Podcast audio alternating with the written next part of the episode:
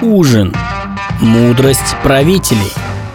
В войне, как и в дипломатических переговорах со всякой державой, нельзя никогда забывать двух главных союзников – терпение и время. Михаил Илларионович Кутузов – выдающийся русский полководец. Он успешно сочетал в себе два таланта – быть дипломатом и в то же время решительным военачальником.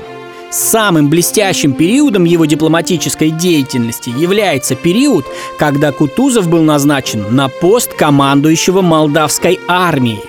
Всего на испеченному командующему удалось собрать по всем территориям не более 20 тысяч солдат и офицеров которым предстояло сразиться с армией турок, превосходящей по численности более чем в три раза – 22 июня 1811 года состоялось Рущукское сражение, где приняли участие 60 тысяч турок и 20 тысяч русских солдат. Кутузов сумел нанести противнику сокрушительный удар, ставший началом повсеместного разгрома турецких войск. После, в короткие сроки Кутузовым, лично были проведены переговоры с лидерами Австрии, Швеции и Турции – Кутузов знал слабые места своих оппонентов и сумел посеять недоверие между Наполеоном и его европейскими союзниками. Результаты этих переговоров позволили России не вести войну на два фронта.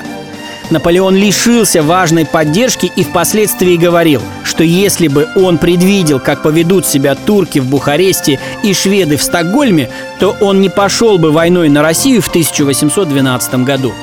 После разгрома турецких войск 28 мая 1812 года был подписан Бухарестский мирный договор между Россией и Османской империей. По этому договору Россия получила Бессарабию и часть молдавских земель, а также получила морские базы на Кавказском побережье Черного моря. Если вам была польза, делитесь с друзьями. С вами был Сергей Умнов и рубрика «5 минут полезного». Не забывай кормить свой мозг. Слушай, кушай и умней. Всем желаю добра. Услышимся в следующей серии. Пока.